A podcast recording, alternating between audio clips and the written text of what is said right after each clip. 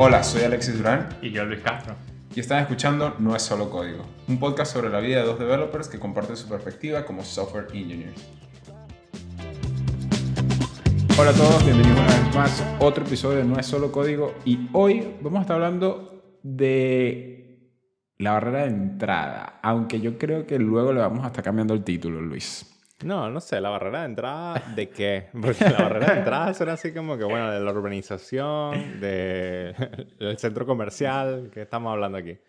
Estamos hablando sobre la responsabilidad que tiene un developer a la hora de colocar nuevas herramientas y nuevos paradigmas de trabajo dentro de, de la organización. Pues.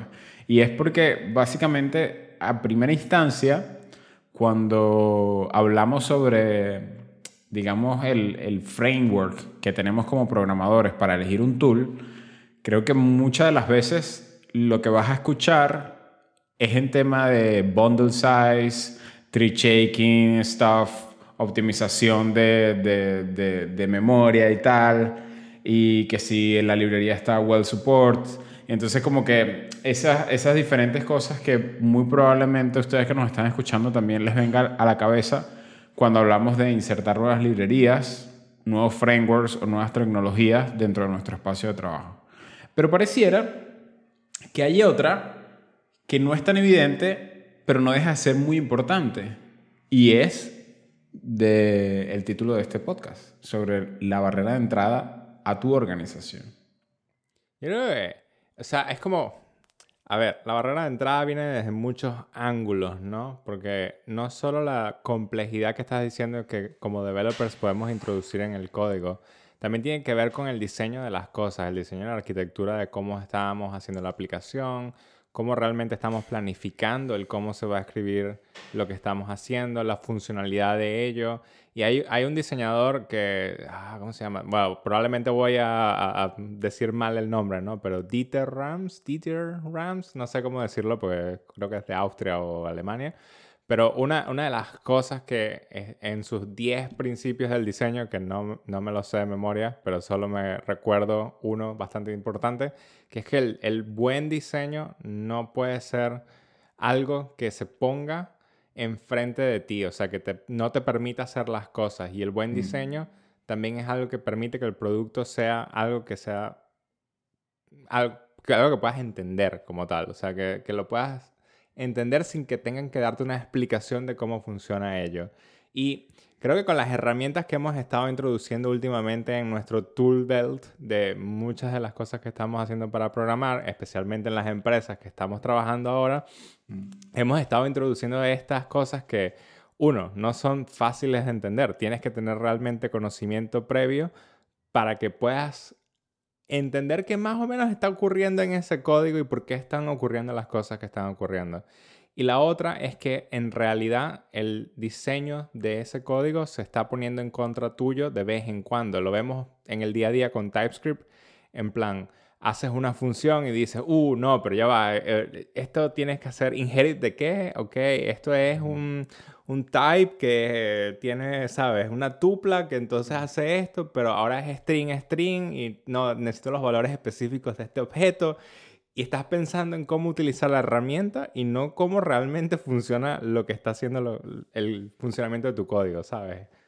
Claro, claro, porque es, es eso de, lo que estás hablando, que se interpone en el flujo de trabajo. Pues Es- es- se supone que la herramienta está ahí para ayudarte y llegan momentos en el que de repente, con el caso de TypeScript, te das cuenta que tienes 30 minutos eh, Stack Overflow, Googling, cómo hago para strong typing, lo que sea que estoy escribiendo. Pero bueno, el punto es que yo creo que conforme uno se va exponiendo a tantas herramientas, das por sentado lo que requiere, el esfuerzo que requiere entender todo esto, ¿no?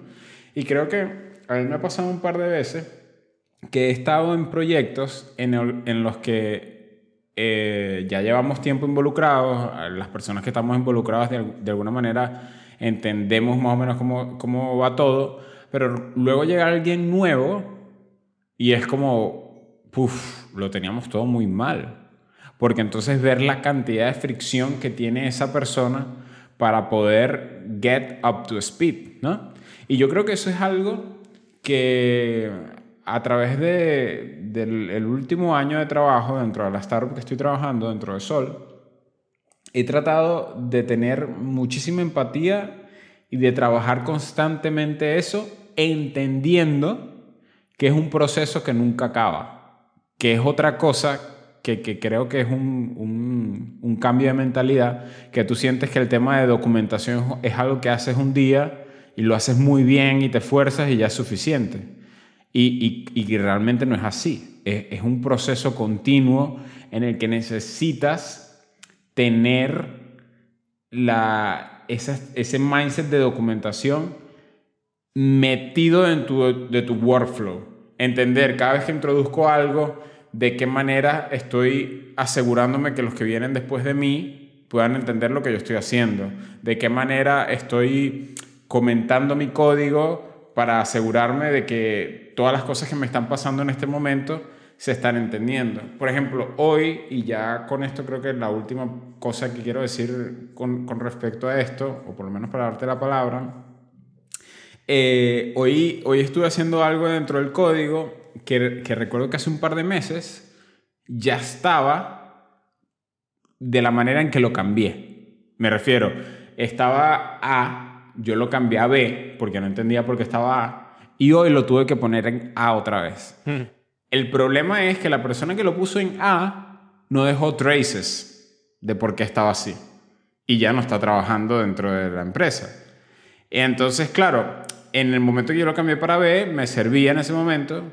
Y hoy fue como que me acordé y dije, miércoles, con razón, por, por, por eso es que esto estaba así, ¿sabes? Y yo creo que si me pasa o si nos pasa a nosotros con un equipo pequeño, imagínate el, el butterfly effect que puede tener algo así en una empresa muchísimo más grande. No, totalmente. Y, creo que eso viene de parte del diseño y la arquitectura de las aplicaciones, ¿no? Al, al, final tienes ciertos biases que vienen con la experiencia, pero también vienen con el cómo utilizamos las cosas. Es, es como, nunca te has puesto a pensar cuando le preguntas a alguien que es, ¿sabes? 10, 15 años más joven que tú, ah, si te estuviesen llamando, ¿cómo lo haces con la mano? ¿Sabes? Y la gente pone en plano el, la mano en la oreja porque dicen que, ah, contestar el teléfono es así y nosotros hacemos como, como un gesto diferente con los dedos y la mano, etc. Y el hecho de que el, el botón de guardar sea un floppy disk y la mayoría de la gente hoy en día no tiene ni idea de que es un floppy disk, ¿sabes? Es oh, que, ¿verdad que sí? ¿Verdad que sí? Y es el hecho de que no importa qué tanto puedas documentar las cosas, igual vas a documentarlas en tu opinión. Entonces vas a ir creando y que, bueno, si el flujo de trabajo más o menos ocurrió en esto, así y así, y tomé estas decisiones por esto, y después viene alguien y dice que, ajá, y, y un floppy dije que, porque no tengo ni idea de qué es eso. Pero a ver, lo que te escucho decir es que, que, no vale la pena porque independientemente vas a documentar desde tu punto de vista, ¿o qué es lo que me estás tratando de decir? Creo que es ambas cosas. O sea, no vale la pena indagar en una documentación extrema o realmente ir más allá en la documentación, pero sí vale la pena ir escribiendo las cosas para que se entiendan de la manera más sencilla posible. Y cuando hablamos de la manera más sencilla posible, sigue siendo en tu opinión, ¿no? Pero entonces, ¿cómo podemos simplificar esos conceptos? Quizás abstraer algunas de las cosas que parecen ser más complejas. Y lo vemos mucho en el día a día cuando ves esos ternarios que están nested y dices, if tal cosa, y de repente, ah, pero si es tal cosa, es tal cosa, y, uh, y empiezas a tener un montón de nesting y dices, ¿cómo lo puedo simplificar? Bueno, puedo escribir siete nombres diferentes de variables que van a tener un nombre largo, pero son bastante explícitos y la gente va a decir, no, pero que esto no es Drive, que estás creando muchas variables y todo lo demás. Y dice, bueno, pero se lee, ¿no? Se entiende. Entonces, si se entiende, es mucho mejor que lo que estaba antes. El código ahora se está documentando solo y no necesitas que un tercero venga y te diga, no, bueno, es que esta condición nada más ocurre cuando entonces realmente estas dos otras cosas, ¿sabes? Y lo que pasa es que lo que, claro, aquí ya estamos cayendo de repente en otro, en otro, en otro branch de la conversación, pero creo que lo que te escucho decir, y creo que pasa mucho, es que cuando hablamos de documentación, creo que siempre nos imaginamos el típico README y los documentos que evidentemente siempre van a tener que estar, pero que no logran normalmente ser lo suficientemente efectivos. Y yo creo que... Como, o sea, ¿no? solo, no solo documentos de ese estilo. O sea, cuando hablamos de documentación también hablamos de dejar comentarios en el código. Y también estamos hablando de que hay cierta información que se comparte en canales que están fuera del código que podemos referenciar de alguna manera, ya sea Jira Tickets o alguna de estas otras cosas. Pero entonces también tienes la complejidad de que si la empresa el día de mañana decide, no, cambiamos nuestra estrategia de Git merging a Squash, pues ahora perdiste toda la información al respecto. Claro, o, o, igual cambian la documentación del lugar. Pero bueno, pero yo creo que eso es Edge. Yo creo que todo lo que estamos hablando acá, volviéndonos otra vez a poner dentro del riel de la conversación, es que al final nosotros tomamos decisiones al día a día que también van a impactar la manera en que el negocio va a funcionar y no solo el performance o el hecho de que tú termines tu sprint. Porque a veces tú dices, no, voy a hacer esto porque así parece más fácil pero resulta que introduces una librería que aumenta una complejidad loquísima y que si tú al día siguiente te desapareces, más bien las preguntas van a ser como, ¿por qué esto está aquí? ¿Qué es lo que está pasando? Podemos quitar esto, pero esto es una librería muy grande. en GitHub y ya. No, o puede ser muy famosa. Por ejemplo, a mí me pasó una vez, a mí me pasó una vez estando, eh, bueno, en una empresa anterior, eh, hay, hay, una especie de UI kit que tiene PayPal yo no recuerdo cómo se llama, pero el logo es como un carrito de Fórmula 1. Uh, uh, sí, me está viniendo a la mente este, este UI kit y lo he visto y me parece que es oh, horrible. Bueno, pero el punto es que son componentes súper accesibles y tal, y tienen muchísimo trabajo, pero trabajo hecho, pues digo. Y, pero es masivo. Y cuando agarro este proyecto, yo lo veo y digo, bueno, nada, debe ser ese el UI kit que utilizan en todo. Estoy abriendo files y no lo veo. Y resulta que la persona que introdujo ese UI kit era para hacer un dropdown. Escúchese, nada más para hacer un dropdown. Interesante. Entonces, claro, ya era una cuestión de que como era tan grande, era hasta el punto básicamente como que si yo te dijera eh, en el, en el requirement para el trabajo, tipo, esta persona tiene que saber Redux. Entonces, esta persona tiene que saber de este UI kit. Y es como, eh, ¿está nada más para el dropdown? Por favor, no tienes que saber nada de esto. O Redux y de repente realmente, no sé, lo utilizamos nada más por un solo state. Entonces es como que se comienza a crear una bola de nieve simplemente porque alguien decidió meter eso y no necesariamente podría o no ser algo que, que necesites. No, totalmente. Pasa mucho con TypeScript, que estábamos hablando antes. Es lo mismo. TypeScript lo utilizamos porque Type Safety es mucho mejor. Pero es mucho mejor en qué punto. Sea, si estás comenzando a trabajar, empiezas a ver ese montón de any's en el código de un startup, porque al final es un startup, dices, no, bueno, el negocio no importa si tiene un any o me pongo a hacer un strong typing acá, pero si lo puedo hacer en delivery en un día y, tenemos esto para que los usuarios lo vean, es como que lo importante, esto es lo importante. Entonces, ah, ¿qué necesidad hay de tener la complejidad de tener ahora un tsconfig, eh, pasar por todo el pipeline de TypeScript, el compilation, etc. Cuando al final vas a terminar haciendo any, any, any, any. Entonces, al final, ¿por qué estamos hablando de esto? ¿Qué es lo que queremos llegar a esto? Yo creo que desde mi lado, una de las cosas que, que me viene a la cabeza es como cuando me di cuenta de por qué el tema del lápiz el papel, igual aquí me estoy yendo súper 200 pueblos lejanos, pero porque el, lápiz y el papel siempre ha sido una herramienta que ha durado durante siglos, porque es como que lo mínimo necesario que tú tienes para expresar, tus ideas, ¿sabes? Sin, sin ninguna complejidad añadida. Bueno, tampoco que teníamos opciones hasta hace 100 años, ¿eh? Bueno, pero mi punto es que tú de repente dices ahorita, no, eh, quiero llevar mi journal digital y de repente lo llevas en Notion y pasan unos años y ya Notion no es. O ROM, entonces ya después no es ROM tampoco. O ROM cierra, entonces ¿dónde vas a poner tus cosas?